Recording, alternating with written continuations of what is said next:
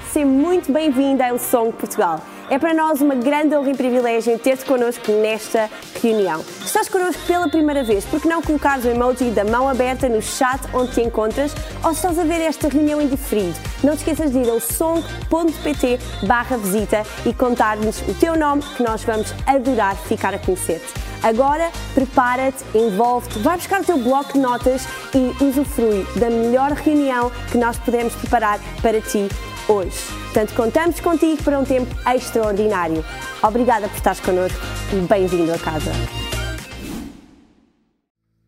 Amós capítulo 8.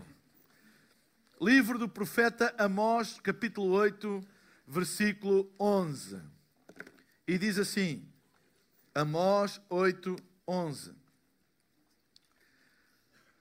Estão chegando os dias, declara o Senhor, o soberano, em que enviarei fome a toda esta terra.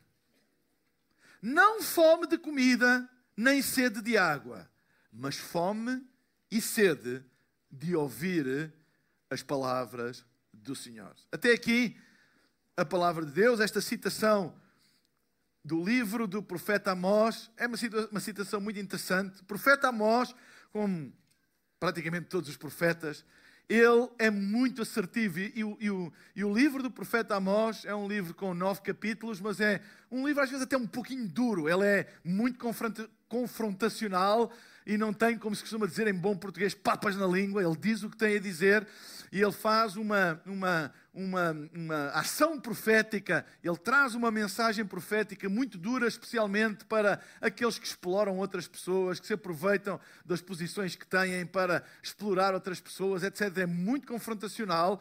E no capítulo 8, antes do capítulo 9, porque o capítulo 9, todo, todo o livro de Amós é muito duro, mas o capítulo 9 ele traz uma mensagem de esperança, como aliás toda a mensagem profética, mesmo quando ela é muito confrontacional, ela, deve, ela acaba sempre com algo que levanta a alma humana. E no capítulo 8, ele diz que Deus iria enviar uma fome.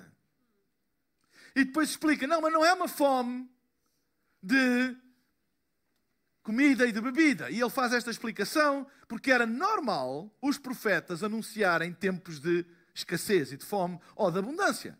Se vocês lerem todos os livros proféticos, não é um, nem dois, nem três que fazem anúncios proféticos ou de seca, ou de abundância, ou de falta, etc, etc. Fazem avisos à nação acerca disso. E Amós diz que Deus iria enviar uma fome. Mas depois explica: não, não, não é uma fome de comida nem bebida, mas é uma fome e uma sede pela palavra de Deus. E esta é uma mensagem que, como todos os escritos proféticos, elas tiveram um cumprimento histórico, mas têm verdades que são transversais à história.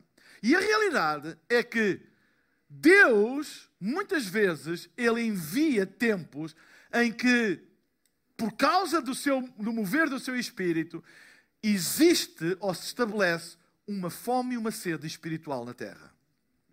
E eu hoje queria falar, e o título da minha mensagem é Estou cheio de fome.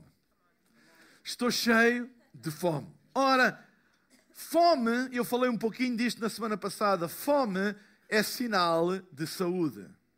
Todas as pessoas saudáveis têm apetite.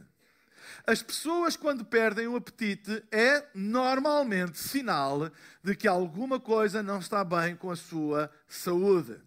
Falta de apetite é um sintoma de que alguma coisa não está bem com a sua saúde. Ao contrário, o apetite é sempre um sinal que traz algum descanso. Por exemplo, com as crianças, eu lembro-me, as minhas filhas pequenas, às vezes a gente perguntava ao pediatra ou alguém conhecido na área da medicina, ou sei lá, e, ou às vezes mesmo numa consulta, e o médico sempre perguntava: Mas ela, ela está a comer? Se a gente dissesse, não, ela tem apetite, ou ela dizia assim, olha, o estado geral, ela brinca e come, ela come, sim, come, ok, então se come, se calhar ter febre ou ter essa, esses sintomas, deixe, deixe passar mais uns dias, porque é de ir à urgência se ela deixar de comer. Ou seja, fome ou falta dela sempre é um indicador do estado de saúde de uma pessoa no natural. Ora, as pessoas saudáveis têm apetite, têm fome. No espiritual é a mesma coisa. Fome e sede é sinal de saúde. Ter fome e sede de Deus, fome e sede da, presença de Deus, da palavra de Deus, é um sinal de saúde. A falta dela é sinal que precisas de ir à urgência. Se perdeste a fome e a sede espiritual, alguma coisa não está ok. Ora, Deus, nesta mensagem, através do profeta Amós, Deus diz: Eu vou enviar essa fome. Eu vou enviar fome, não uma fome de comida ou sede de bebida, mas uma fome e uma sede pela minha palavra.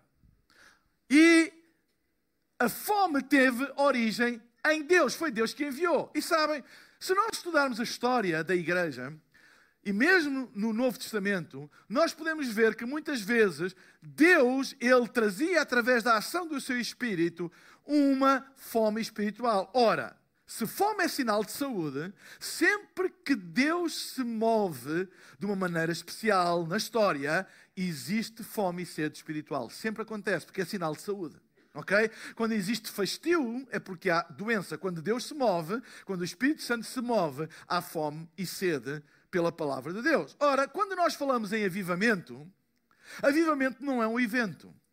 Avivamento não é uma conferência, ou não é um ajuntamento de pessoas em que se juntam muitas pessoas e toda a gente está muito emocionada e diz assim: Uau, isto é um avivamento. Não, não é, isso é um ajuntamento. Até pode ser parte do avivamento, mas avivamento produz fome, porque avivamento do Espírito sempre produz fome e sede por Deus. Ou seja, se depois daquilo nada acontecer, não é avivamento, porque não produziu fome e sede. As pessoas não continuaram com fome e sede por Deus e pela Sua palavra. Por exemplo, às vezes se diz, ah, aquele acontecimento, aquilo é um avivamento. E a questão é, Ok, pode ter sido um dia, dois dias, três dias, cinco dias, dez dias fantásticos. Uau! Mas a questão é, e a seguir? O que é que se passou a seguir? Como é que as pessoas que estiveram lá estão agora? Elas continuam com fome e com sede de Deus? Ou aquilo foi uma experiência e agora voltaram ao ritmo e à vida que sempre tiveram? A mesma coisa, uau, aquilo foi uma coisa incrível. Montes de igrejas estiveram juntas, foi um avivamento. A pergunta é, então e agora? Essas igrejas estão a receber pessoas, estão a crescer, pessoas estão a vir à salvação, há fome e sede, ou tudo voltou ao mesmo? Se tudo voltou ao mesmo, não é avivamento, porque avivamento é sinal de saúde e saúde provoca apetite, fome. Então é importante nós sempre olharmos para isso. O que é que produz? Há fome e sede da palavra de Deus ou não? Ora, eu estou cheio de fome. E eu oro a Deus para que tu estejas cheio de fome. E a minha mensagem hoje é: estou cheio de fome. Ora, é importante, para começar, nós percebermos a origem da fome. Esta fome que Amós estava a profetizar não era fome fruto de escassez, era fome fruto de vontade. Diz que Deus enviou uma fome. Foi uma vontade de Deus, Deus enviou fome. Bum, toda a gente ficou com fome. Não é fome de escassez, porque há uma diferença entre a fome da escassez e a fome que Deus envia. A fome de Deus nunca é por escassez. Deus nunca dá fome sem dar o mantimento para suprir essa fome. Ok? Então há fome por escassez e há fome porque Deus enviou. Ora, neste texto, a Bíblia diz claramente que Deus enviaria fome. Não é uma fome por escassez de alimento, mas é uma fome vinda do céu. E eu creio que nós estamos a viver tempos em que Deus está a enviar fome, sede por Ele e pela Sua presença e pela Sua palavra. Não é por escassez, mas é porque Deus está a trazer saúde às pessoas e está a despertar uma fome. E nós podemos ver sinais dessa fome acontecerem. Ora, se a origem da fome vem de Deus, escutem, o suprimento dessa fome tem que vir de Deus também. Ora, se a fome vem de Deus, o suprimento vem de Deus. Ora, nós vivemos numa época em que, deixem-me pôr assim, há 40 anos atrás, por exemplo, quando eu andava na, na, na escola uh, secundária, eu lembro-me perfeitamente, ao meio dos anos 80, 35 anos, uh, ah, 38 anos atrás, Eu lembro-me perfeitamente, e eu já era cristão, lembro-me perfeitamente que havia uma grande resistência a tudo o que era espiritualidade havia um ressurgir ou um aumento do ateísmo, do materialismo, as pessoas não acreditavam em Deus, não acreditavam em coisas espirituais, tudo era material. Mas a realidade é que, fins dos anos 80, inícios dos anos 90, o materialismo entrou em falência e as pessoas perceberam que isso não trazia nada e começou a haver uma abertura cada vez maior às coisas espirituais. E nos dias em que nós estamos a viver hoje, sabem, o maior, o maior combate da fé não é não acreditar em Deus. O maior combate da fé, porque existe uma fome e uma sede espiritual, é o combate por dar o alimento que vem de Deus e não um alimento qualquer para saciar uma fome espiritual. Porque hoje em dia a espiritualidade é uma coisa aceitável, procurada, mas todo tipo de comida parece que vale. Todo tipo de experiência espiritual parece que vale. Mas sabem, quando a fome vem de Deus, é fundamental que o alimento venha dele também. Existem muitos alimentos que se apresentam como suficientes para a alma e espírito humano, mas não são. Só o alimento que vem do céu tem poder para saciar. A Bíblia diz: Jesus é o pão da vida, Jesus é a água da vida. Só Ele tem poder para saciar essa fome. Ora, há coisas que hoje tentam preencher a fome e sede espiritual das pessoas que são como snacks. Vocês sabem que o snack normalmente é alguma coisa que dá uma sensação de saciamento imediato, mas não alimenta. Dá uma sensação de saciamento imediato, de satisfação imediata, mas não alimenta. E hoje em dia existe uma oferta para a espiritualidade de saciar imediatamente. Eu sinto-me bem imediatamente. É uma experiência imediata, mas não nutre as pessoas. Por exemplo, se tu estiveres cheio de, cheio de fome e comeres uma grande bola de berlim cheia de creme eu garanto que tu vais sentir, amém, tantos amenos aqui à frente. Uma bola de Berlim daquelas que se vende nas praias.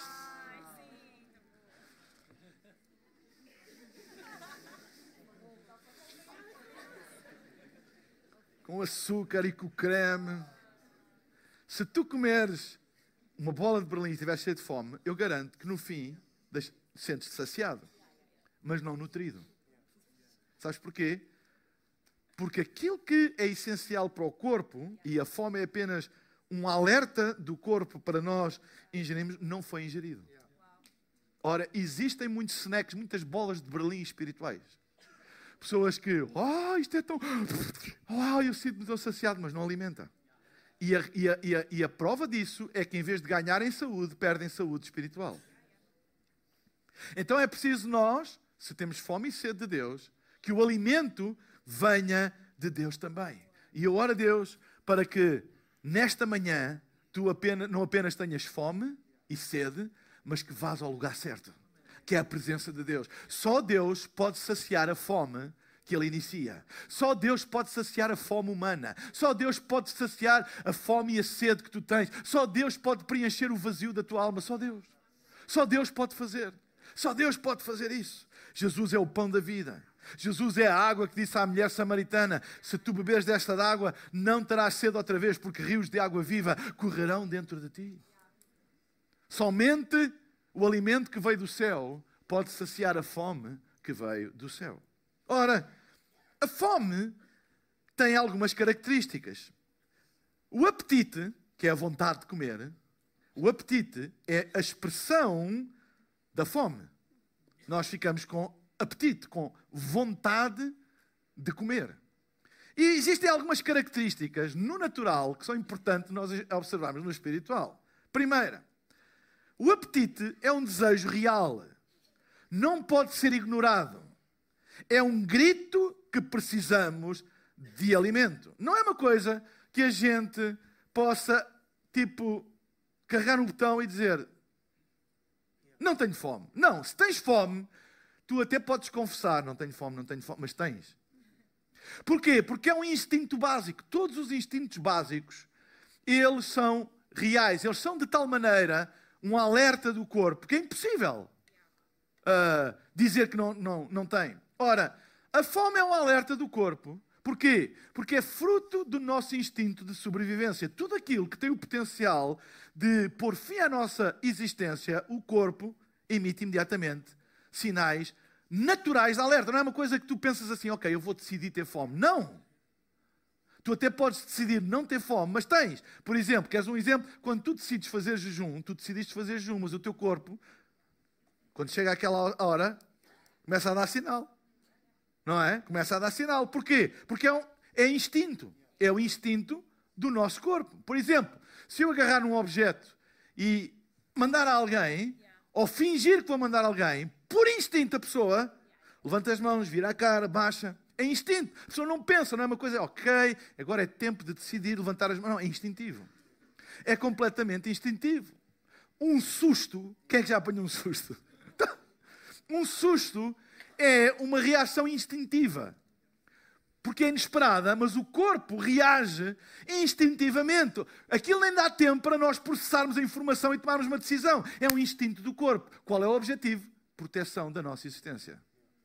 A fome é exatamente a mesma coisa. Ora, imagina que é como a dor. A dor é um alerta do nosso corpo que alguma coisa não está bem. Ou que precisa de parar. Por exemplo, quando alguém está a correr e, e, e faz um entorce, tem dor. E o que é que acontece? Quando vai tentar correr, não consegue, porque a dor é tão intensa que não deixa. Imagina que os sinais de alerta do nosso corpo eram uma luz. Imagina, a gente estava a, a precisar de nutrientes para o nosso corpo e acendia uma luz vermelha. A gente arranjava um esquema para apagar a luz.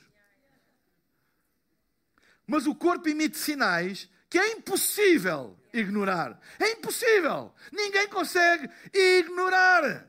Não pode, é, é, é uma coisa real, não pode ser ignorada. A humanidade aprendeu a fazer qualquer coisa em busca de alimento. A busca por alimento levou o homem a desenvolver montes de técnicas e montes de coisas. A caça começou, agora é um desporto, mas a caça começou pela necessidade do homem comer, enfrentar animais que tinham o poder de matar o homem. O homem ultrapassou esses perigos e criou mecanismos para conseguir os matar, para se alimentar. Isto é o que a fome faz. A fome leva o homem a correr riscos. A saber lidar com coisas que em potencial até os podem aniquilar, mas por causa da fome eles correm esses riscos. Isso é o que a fome faz. O que a fome faz é exatamente isso. Deixa-me dizer uma coisa, eu oro a Deus, para que caia uma fome espiritual tão grande sobre a tua vida e sobre a minha vida, e a gente não se importa de correr alguns riscos, porque nós precisamos de alimentar. Sabem, quando há fome e sede de Deus, há decisões que elas são bem radicais que são tomadas. As pessoas que não têm fome criticam os riscos que as que têm tomam. Quando eu vejo, por exemplo, uh, programas em que mostra como para comer algumas, algumas uh, uh, em alguns países, em algumas tribos, tem que matar, tem que caçar, tem que correr riscos. Eu penso assim: uau, esta gente é doida. Vai enfrentar um bicho daqueles e vai não sei o quê, e, e corre riscos e etc. E anda no meio da, do, dos animais. É? Eu a dizer isto do meu sofá. Mas eles têm fome. E os filhos deles têm fome. Entendem o que eu estou a dizer? Então correm e fazem coisas radicais. E agora, para que caia uma fome tão grande sobre a nossa vida, que a gente faça coisas radicais para receber de Deus aquilo que a gente precisa. Amém? Olha, nós, quando temos fome ou quando há o risco de não termos alimento, nós fazemos tudo para nós e para os nossos filhos. Sacrifícios.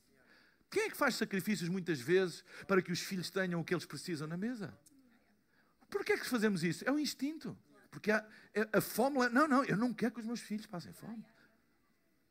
Se for preciso, eu trabalho, mas horas extras. Se for preciso, eu vou ali. Às vezes até fazemos coisas meio loucas. Porquê?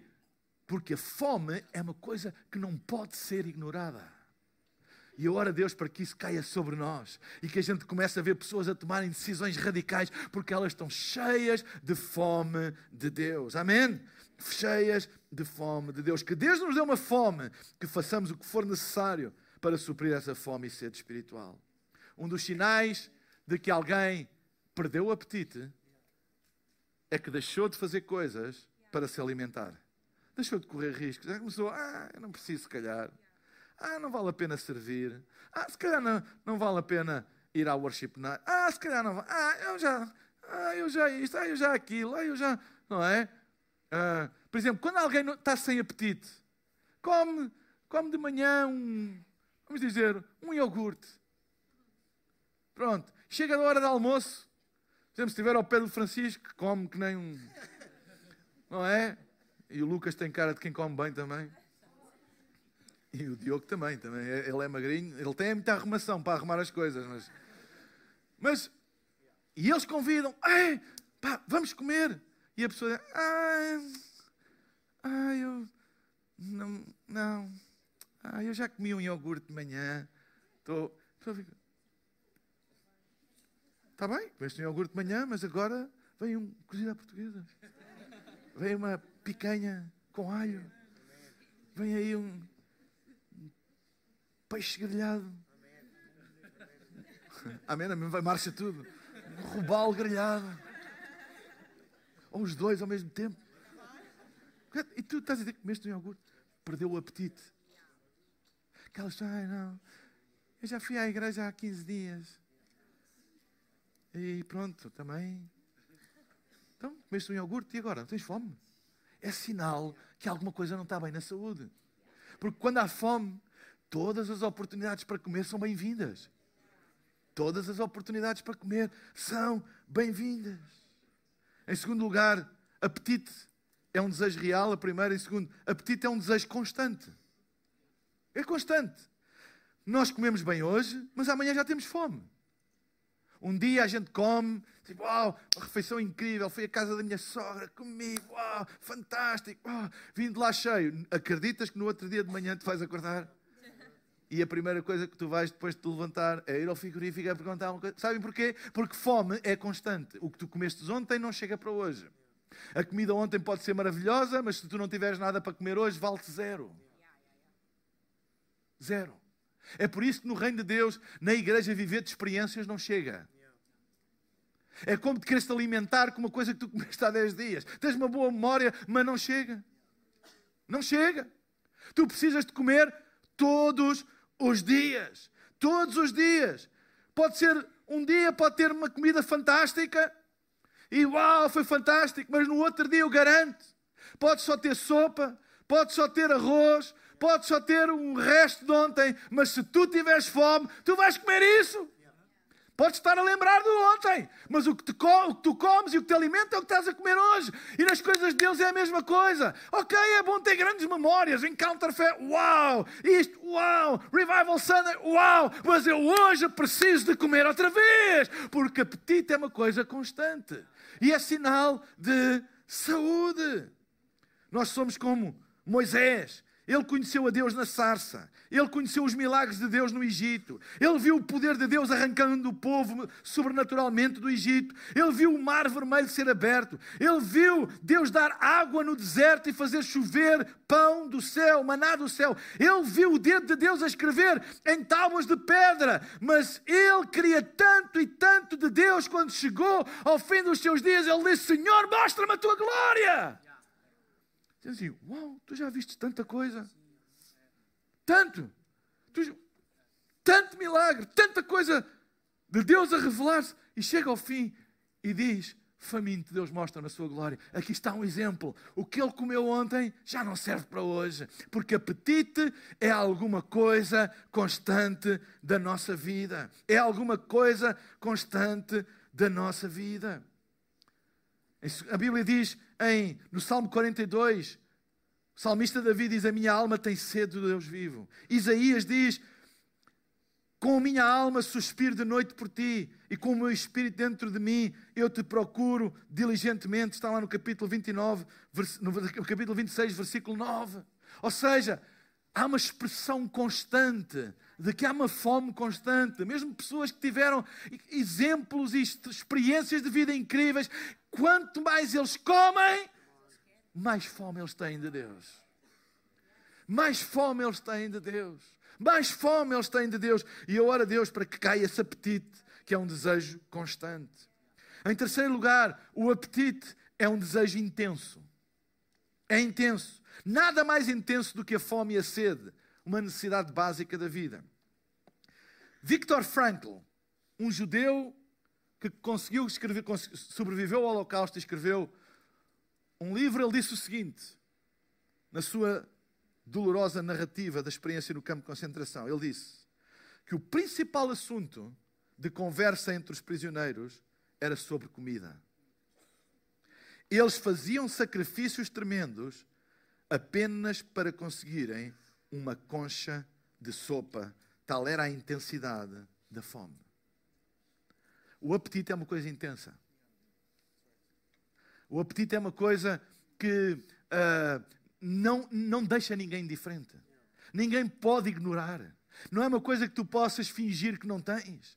Tu sempre vais ter uma intensidade fruto do apetite, que enquanto não for suprida, fa... enquanto não for suprida, ela está lá presente. Intensa, intensa, intensa. Como todos os, os instintos de sobrevivência que nós temos. É intenso. Nós não podemos ignorar. Está constantemente presente. É intenso. E sabem, isso é sinal de saúde. E eu oro a Deus para que a fome e sede de Deus na vossa vida e na minha vida seja intensa. Seja uma coisa intensa. Seja uma coisa que nos leva a chegar cada vez mais próximo e mais próximo de Deus. Quarta coisa. O apetite é um desejo insubstituível. É impossível substituir o apetite com outra coisa qualquer. Por exemplo, quando uma pessoa está faminta, não adianta substituir por entretenimento. Diz assim, ah, estás com fome, vamos ao cinema. Que isso passa? Não, não dá para substituir. Oh, estás com fome, olha, vamos ouvir boa música. Ok, isso é ótimo, mas não substitui. Ou, por exemplo, estás com fome, ok, então vou fazer aqui uma mesa, pôr os melhores, as melhores toalhas, os melhores pratos, os melhores talheres, e tu sentas-te aí. É ótimo ter uma boa mesa com os melhores pratos e os melhores talheres, mas não substitui a comida. É insubstituível. É insubstituível. Deixa-me dizer-te uma coisa. Nós podemos ter tudo muito bem apresentado. E devemos. Nós podemos ter uh, bons edifícios. E devemos. Nós podemos ter boas luzes, bom som, uh, boa música, uh, boas cadeiras. Tudo. Ótimo. Mas se nós não tivermos o pão da vida é insubstituível. Há pessoas que tentam substituir o pão da vida por estas coisas periféricas, fazendo, imitando isto, imitando aquilo. Mas sabem, se não houver comida, a fome não se contenta com coisas que não sejam comida. Se não houver a pregação da palavra, se Jesus não estiver presente, se não houver o um movimento do Espírito Santo, tu podes compor uma igreja muito bonita, cheia de coisas, mas se não houver movimento do Espírito Santo, não há saciamento da fome. Não há porque a fome é insubstituível. E nós vivemos uma espiritualidade que se tenta substituir Jesus com outras coisas. É ótimo as outras coisas, mas não substitui. Música, uau, fantástico, é ótimo, eu, eu amo música, mas não substitui Jesus. Ah, ok, vamos, vamos ter uma componente social. Ok, vamos ajudar os, os, que, menos precisam, os que mais precisam. Isso é fantástico. Mas isso não, não substitui Jesus. Ok, eu vou ajudar aqui, vou, é ótimo e deves, mas não substitui Jesus. Um evangelho que tira Jesus do centro, um evangelho que nega o poder do movimento do Espírito Santo, está a tentar substituir a fome ou a, o apetite por uma outra coisa qualquer. Está a tentar dar à alma faminta alguma coisa que é bom e que se calhar ele também precisa, mas quando se tem fome, eu quero lá saber que talher é que eu tenho, eu quero lá saber que mesa é que é, quando eu tenho fome, eu quero comer. E a maior fome das pessoas, deixem-me dizer, é fome por Deus. Tu podes dar tudo às pessoas, mas se não dás o que elas realmente precisam, elas vão continuar famintas famintas e famintas e famintas. Elas até podem experimentar coisas de Deus, mas se não têm Deus. Sabem, vocês conhecem aquela história que Jesus curou dez leprosos e só um voltou para segui-lo? Nós até podemos experimentar coisas que Deus faz por nós, mas se não experimentamos a Ele, nós continuamos famintos. Nós continuamos famintos. O papel da igreja é apresentar Jesus às pessoas, mas elas têm que o conhecer. É por isso que ele não pode ser disfarçado. Ai, nós temos, não podemos dizer Jesus, temos que dizer Ele. Não podemos dizer que somos uma igreja, somos uma organização. Somos uma comunidade de pessoas. Queremos esconder as coisas. Ai, nós não podemos deliberadamente falar da Bíblia, apenas nos conceitos. Ou seja, nós queremos suprir uma fome e esconder o suprimento único dessa fome. As pessoas têm fome e sede de encontrarem Deus. E quando encontram, elas sabem que encontraram. Elas sabem, sabem porquê? Porque a fome começa a ser suprida. Elas sabem. Eu não converto ninguém, tu não convertes ninguém. Elas sabem quando encontram. Elas sabem. Podemos pintar tudo muito bonito. E as pessoas podem experimentar. Até podem ter uma, um saciar imediato. Mas elas sabem que a fome não foi suprida, a não ser que encontrem Jesus. Ei, que neste púlpito sempre se prega a palavra, que nas nossas igrejas sempre demos lugar ao ao movimento do Espírito Santo, porque sabemos que é Jesus e a Sua palavra que supra a fome das pessoas. Não é show. Sabem, muitas vezes há pessoas que fazem show do movimento do Espírito Santo e começam a fazer exibições espirituais. É só exibicionismo. Não é show, é ser original. Ser original. Deixa Deus mover-se. É bom que a gente se esconda e Ele apareça. Quando Deus se move, Ele não precisa de pedir licença a mim nem a ninguém. Ele move-se e sacia a fome das pessoas. Amém? Então, o apetite é um desejo insubstituível. Então, já vimos estas quatro características da fome, é um desejo real, é um desejo constante, é um desejo intenso e é um desejo insubstituível. E para terminar, eu quero dizer como é que nós podemos manter apetite para a vida? Como é que nós podemos e devemos manter apetite para a vida? Uma das coisas no natural para ter apetite é ser saudável, é cuidar da saúde. Se nós tivermos cuidado com a nossa saúde, é natural que a gente tenha apetite e que o nosso apetite seja regulado. Há uma regularidade no nosso apetite. Não é tipo uma fome exacerbada, descontrolada e depois longos períodos sem comer. Uma das coisas importantes é ser regular, racional, regular. Não é? Isso é muito importante. Quantas vezes a gente ouve os médicos dizer você coma mais vezes ao dia? É? Coma mais vezes ao dia. Por isso que a gente tem reuniões múltiplas ao domingo. É, para que não haja diabéticos espirituais, porque quem come tudo de uma vez sobe os níveis de açúcar. Então, muitas vezes ao dia. Coma muitas vezes ao dia, muitas vezes ao dia.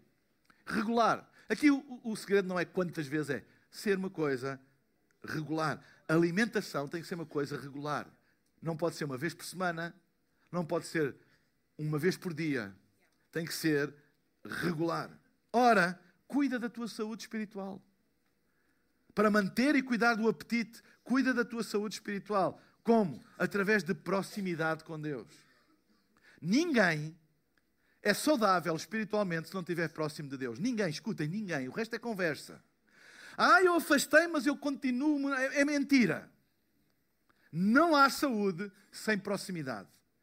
E o que é que é isso se aproximar de Deus? Como é que isso, como é que isso se faz? Como é que acontece? O que é que a Bíblia diz sobre isso? Eu não vou ter tempo de dar um estudo bíblico sobre isso, mas deixem-me dizer coisas muito simples. Oração aproxima-nos de Deus. A Bíblia é bem clara acerca disso. Fala com Deus. Fala com Ele. Adoração também nos aproxima de Deus. A exposição à palavra aproxima-nos de Deus. Jejum pode nos aproximar de Deus também. Então, para nós nos mantermos saudáveis, há hábitos que têm que ser adquiridos. Não, apenas fazer coisas saudáveis esporadicamente, porque coisas saudáveis esporadicamente não trazem saúde. São coisas saudáveis regularmente. Orar regularmente. Adorar regularmente. Porquê que nós vamos fazer uma noite de adoração? É para ter um programa? Não, porquê? Porque nós queremos dar uma oportunidade para todos nos aproximarmos de Deus. Porque a adoração ajuda-nos a chegar perto de Deus. É isso, claramente. Quantas vezes nós estamos no meio da adoração e nós começamos a perceber que Deus está a falar connosco, Deus está a mover-se na nossa vida. Porquê? Porque isso aproxima-nos dele. tudo aquilo que nos afasta de Deus vai nos tirar saúde espiritual. Tudo aquilo que nos aproxima de Deus vai nos dar saúde espiritual. É muito simples. Ok? Então a Bíblia diz assim em Romanos no capítulo 12: Rogo-vos, pois, irmãos, pela compaixão de Deus, que apresenteis o vosso corpo em sacrifício vivo, santo e agradável a Deus. Corpo em sacrifício? Tem que... Mas depois explica. Que é, que é o vosso culto racional, regular. A vossa expressão devocional, que é o que quer dizer culto, regular, racional, comer várias vezes, orar várias vezes, não é uma vez, é orar regularmente. Adorar, não é uma vez, regularmente. Ser grato, não é uma vez, regularmente. Expor a palavra, ler a palavra, regularmente. Ou seja, alimentar a nossa vida. Sabem? A palavra de Deus é alimento. E eu faço a diferença entre ler a palavra e expor-me à palavra. São duas coisas distintas.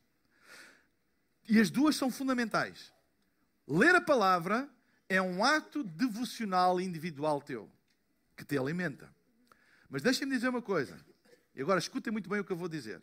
Ninguém é verdadeiramente saudável espiritualmente se apenas se alimentar de ler a palavra, se não se expor também ao ensino e pregação da palavra. E eu vou explicar porquê.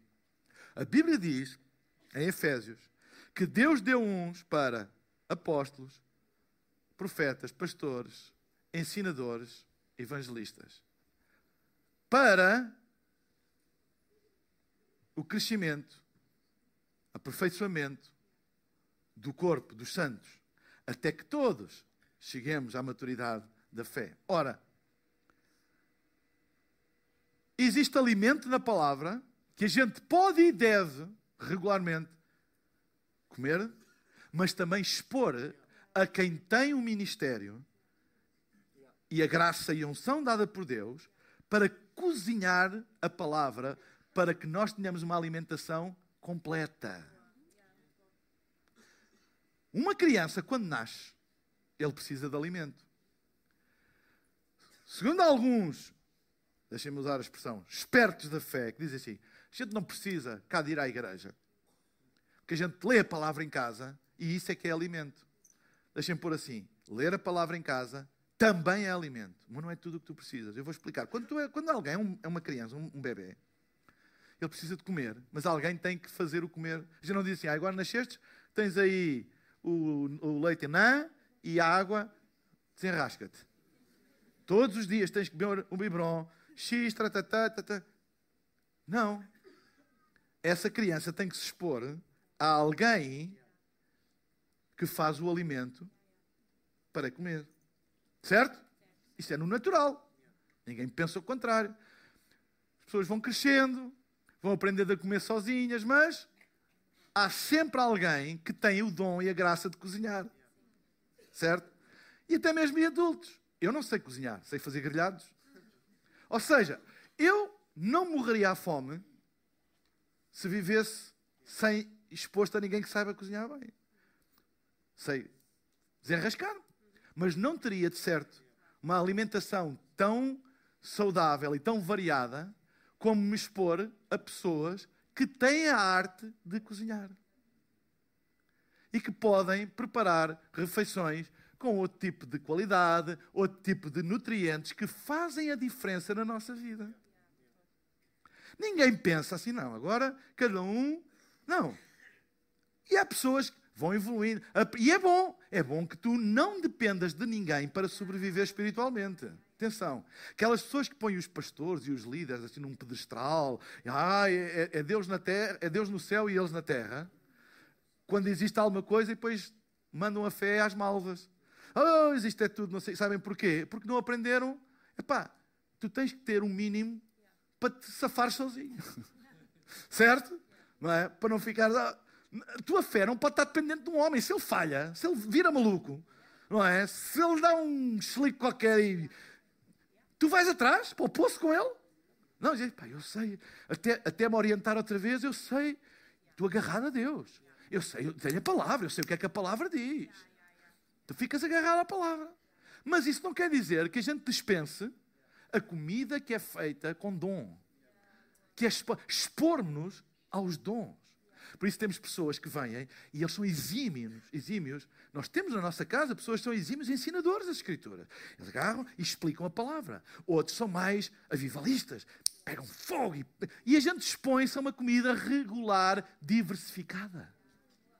Tem gente que traz fogo, tem gente que traz direção, tem gente que traz fundamento. Tem... E nós, o que é que nós fazemos em casa? Nós fazemos em casa é aquele bife que a gente sabe fazer, aqueles ovos, e depois vamos aprendendo. À fome a gente não passa. Mas a gente tem que se expor também. Entende? Não se deixa ir em conversas da treta. Ah, tu não precisas. Ah, tu, tu ah, basta leres em casa. Isso não é verdade. Isso é modo de sobrevivência. Mas é por isso que ele deu dons à igreja, para que hajam pessoas que tenham esse dom para preparar para as pessoas, para elas terem uma alimentação espiritual bem nutrida, com tudo aquilo que eles precisam. Entendem o que eu estou a dizer? Isso é fundamental, não se deixem ir em conversas de uma espiritualidade individualista. Espiritualidade individualista é má nutrida. As pessoas comem o que, o, o que houver ali à mão para comer, e, mas não têm uma boa nutrição. Porque é importante nós nos expormos a ensino sistemático das Escrituras. As pessoas conhecem as Escrituras e explicam. Pessoas têm o dom, por exemplo, pessoas que são evangelistas, eles podem pregar sobre o que é que seja, mas eles têm um dom evangelístico que as pessoas, quando são expostas, elas recebem Jesus. Pessoas que são proféticas, ou o apostólico e o profético andam muito juntos, que trazem muita direção, clareza sobre as coisas. Entendem o que eu estou a dizer? Isso é tão importante nós nos expormos para termos uma boa alimentação, porque nós deixamos de nos expor a isso, ficamos com uma alimentação deficiente e perdemos a saúde espiritual. E qual é o primeiro sintoma de perder saúde espiritual? Deixa de haver fome. Perderam a fome. Ok? Então, os hábitos, o hábito de orar, o hábito de ler, a palavra, o hábito de expor a palavra, o hábito de agradecer, é muito importante. Por isso, nós temos aqui por hábito assuntos de oração e assuntos para agradecer. São hábitos que nós devemos ter: pedir e agradecer, pedir e agradecer. Devemos fazer por hábito. Aí as pessoas dizem, mas vocês têm isso assim mesmo, fazer todas as semanas, quer sintam, quer não sintam. É verdade, quer sinta, quer não sinta. Tu deves orar e eu devo orar quando sinto e eu devo orar quando não sinto. E também agradecer, eu devo ser grato quando sinto agradecer, mas também forçar a minha vida a ser grata quando eu não sinto agradecer. Porque sempre há razões para agradecer se nós as procurarmos. E isso é um bom hábito. Olha, vir à igreja, às vezes as pessoas perguntam-me assim, pastor, porquê é que você acha que há pessoas que deixam de vir à igreja? Eu digo, pela mesma razão que começaram a vir. Porque vir à igreja é igual a não vir à igreja. É um hábito que se adquire. A pessoa vem, vem uma vez, vem duas, ganha um hábito. É um hábito saudável, mas ganhou o hábito. Se perdeu o hábito, é mais fácil deixar de vir, porque perdeu o hábito, quebrou o hábito. Então arranja desculpas, há sempre desculpas, há sempre coisas, porque perdeu o hábito. Qual é a solução? Tens que ganhar fome outra vez para ganhar o hábito. Tu tens que ganhar o hábito outra vez, porque os hábitos criam saúde. Bons hábitos criam saúde, maus hábitos tiram saúde. É, é, é verdade no natural, é verdade no espiritual. Por exemplo, aquelas pessoas, há hábitos que são, não são saudáveis. Por exemplo, não fazer exercício é um mau hábito, fazer exercício é um bom hábito. Por exemplo, dizem que, e eu acredito, que comer muito tarde à noite, grandes, não é bom, não é um bom hábito. Entendem? Então há hábitos que a gente adquire que dão saúde e outros que a gente adquire que não dão saúde. Então, sabem que muitas vezes o jejum é uma quebra de hábitos. E há vários tipos de, mas há jejum para quebrar hábitos. Quer dizer, eu não fico mais, eu não fico mais dependente deste hábito. E há, há, e, há, e há pessoas que têm que passar do jejum para a abstinência. Uma decisão de dizer, esta coisa tem poder para me dominar, eu nunca mais vou tocar nela. Criar hábitos de saúde, quer para o corpo, quer para o espírito. Quer para o espírito. Eu, há uns 20 anos atrás, tinha muito peso. Eu bebia, eu adorava, e ainda adoro, mas nunca mais toquei. Coca-Cola. Eu bebia muita Coca-Cola com gelo e limão, então, então no verão era. E uma das glória a Deus, estou a ouvir ali. Uma das coisas.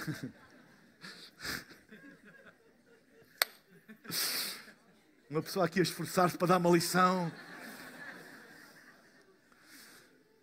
E eu lembro-me, quando eu tomei a decisão de mudar alguns hábitos para perder peso, uma das coisas que eu decidi foi: eu nunca mais vou tocar em Coca-Cola. E nunca mais toquei. Só nas latas. Tocar. Mas cá dentro nunca mais entrou.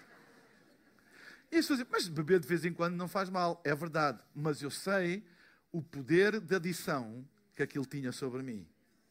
Eu nunca mais vou tocar.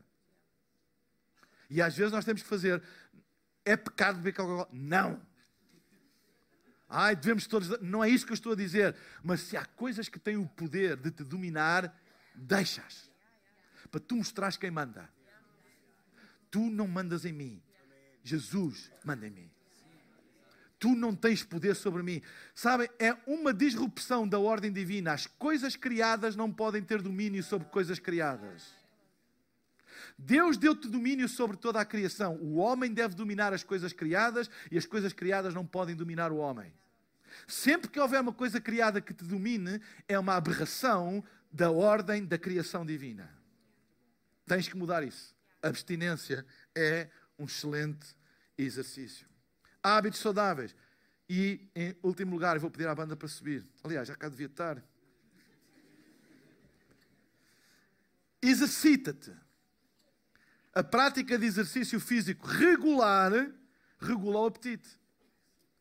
Fazer exercício regularmente regula o apetite. É um hábito saudável. No espiritual é a mesma coisa. E o que é que são exercícios no espiritual? São as obras da fé. As obras da fé são exercícios do espiritual. Servir é uma obra da fé é um exercício espiritual e ajuda a regular o apetite. Quem serve de coração tem sempre fome de Deus.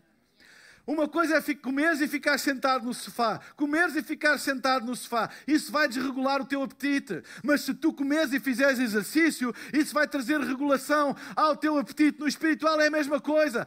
Come e serve, alimenta-te e serve, alimenta-te e partilha, alimenta-te e dá aos outros. Deixa, recebe pela oração, ora pelos outros. Amém? Recebe ajuda, dá ajuda. Recebe a palavra, dá a palavra. Faz alguma coisa, porque exercício traz fome e pessoas perderam a fome porque se tornaram sedentários espiritualmente.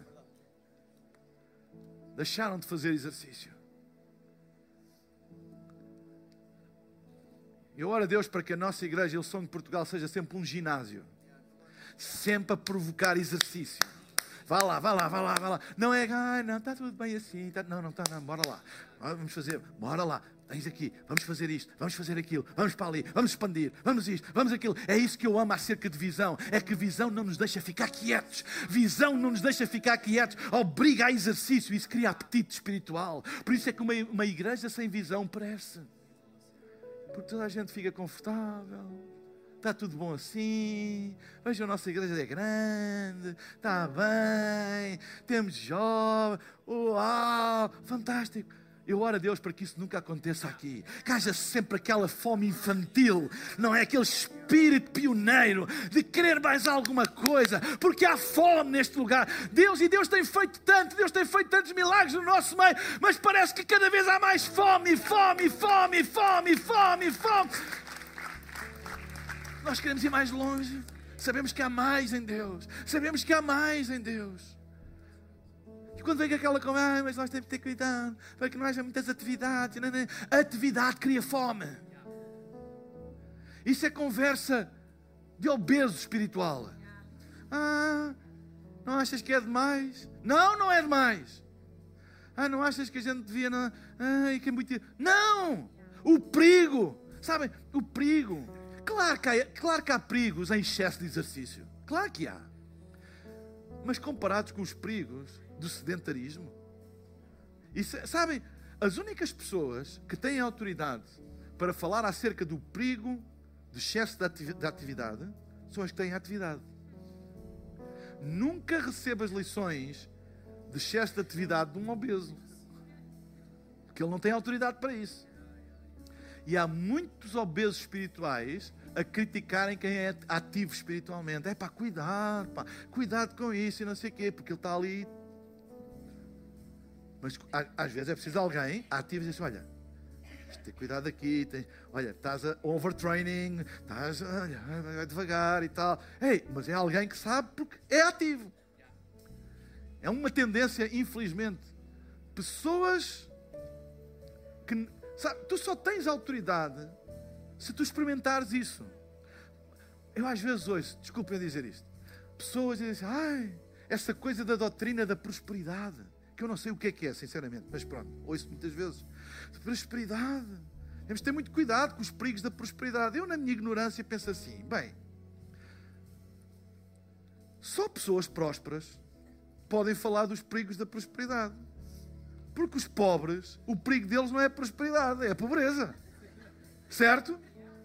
Então, sinceramente, eu penso assim: se eu fosse muito rico, muito, eu sabia os perigos da riqueza. Mas o que é que me adianta eu estar a falar dos perigos da riqueza se eu sou pobre? Entende? Ou seja, nós só podemos falar dos perigos daquilo que a gente tem e experimenta. Não é? Ora, é assim: existem perigos na prosperidade? Existem. Existem perigos na escassez? Existem. A minha pergunta é: onde é que tu estás? Entendem? Onde é que tu estás? Então, se eu, se eu estou com excesso de peso, o meu último problema na vida é o excesso de exercício. O meu problema é falta de exercício. Isso será desculpa de mal pagador. É, pá, isso de exercício, isso também excesso faz mal à saúde. É verdade, mas tu não fazes nenhum. Esse não é o teu problema. Entendem o que eu estou a dizer? Vá lá, eu sou de Portugal, nunca vamos perder este espírito pioneiro, este desejo de ir mais longe, de fazer mais, de aceitar desafios, porque isso traz saúde. Eu vou pedir a todos para ficarmos de fé.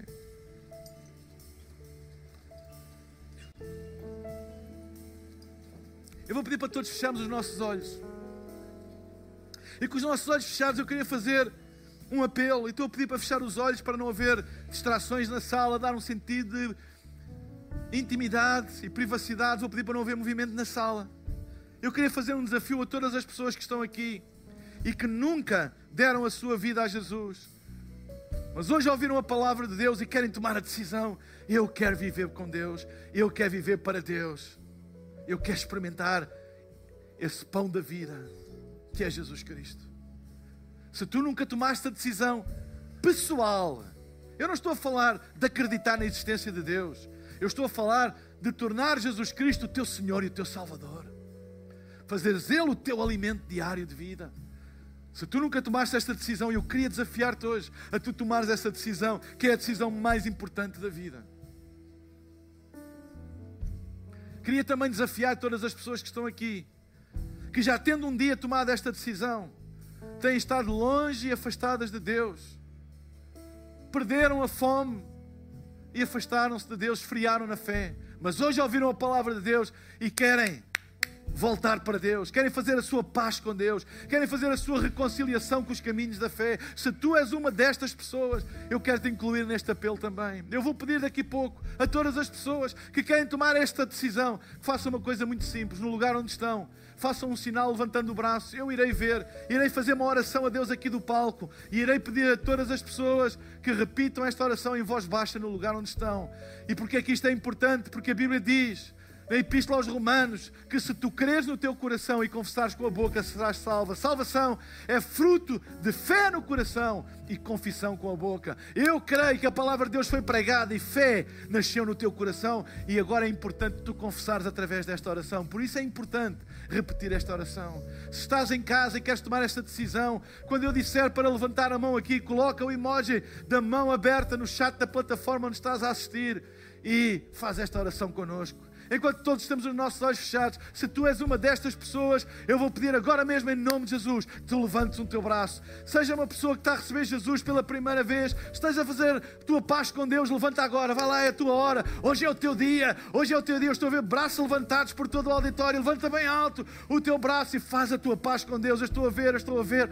Lá em cima também, levanta bem alto, estou a ver, estou a ver ali também. Muito obrigado. Aqui do meu lado esquerdo, estou a ver ali também. Muito obrigado, muito obrigado. Vamos repetir esta oração e digam comigo, Pai querido, muito obrigado porque tu me amas.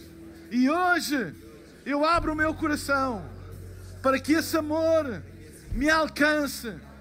Eu abro o meu coração para que Jesus Cristo seja o meu Senhor e o meu Salvador. Perdoa os meus pecados, dá-me uma vida nova e que eu possa encontrar em Ti o alimento para a minha alma que eu necessito. Em nome de Jesus, amém, amém e amém. Chegamos agora ao fim da nossa reunião. Espero que tenhas tido um tempo incrível. Se tomaste decisão de seguir Jesus, nós gostávamos de te dar os parabéns e pedir-te que tu coloques agora mesmo o emoji da mão aberta no chat da plataforma onde te encontras ou possas ir a song.pt barra Jesus e contar-nos da tua decisão.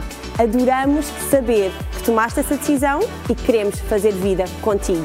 E antes de nós terminarmos, quero fazer-te um convite muito especial. No próximo domingo, por que não escolheres estar connosco presencialmente? Podes ir às nossas redes sociais ou ao nosso website para saberes todos os detalhes acerca de horários e localizações e esperamos por ti, porque o melhor ainda está por vir.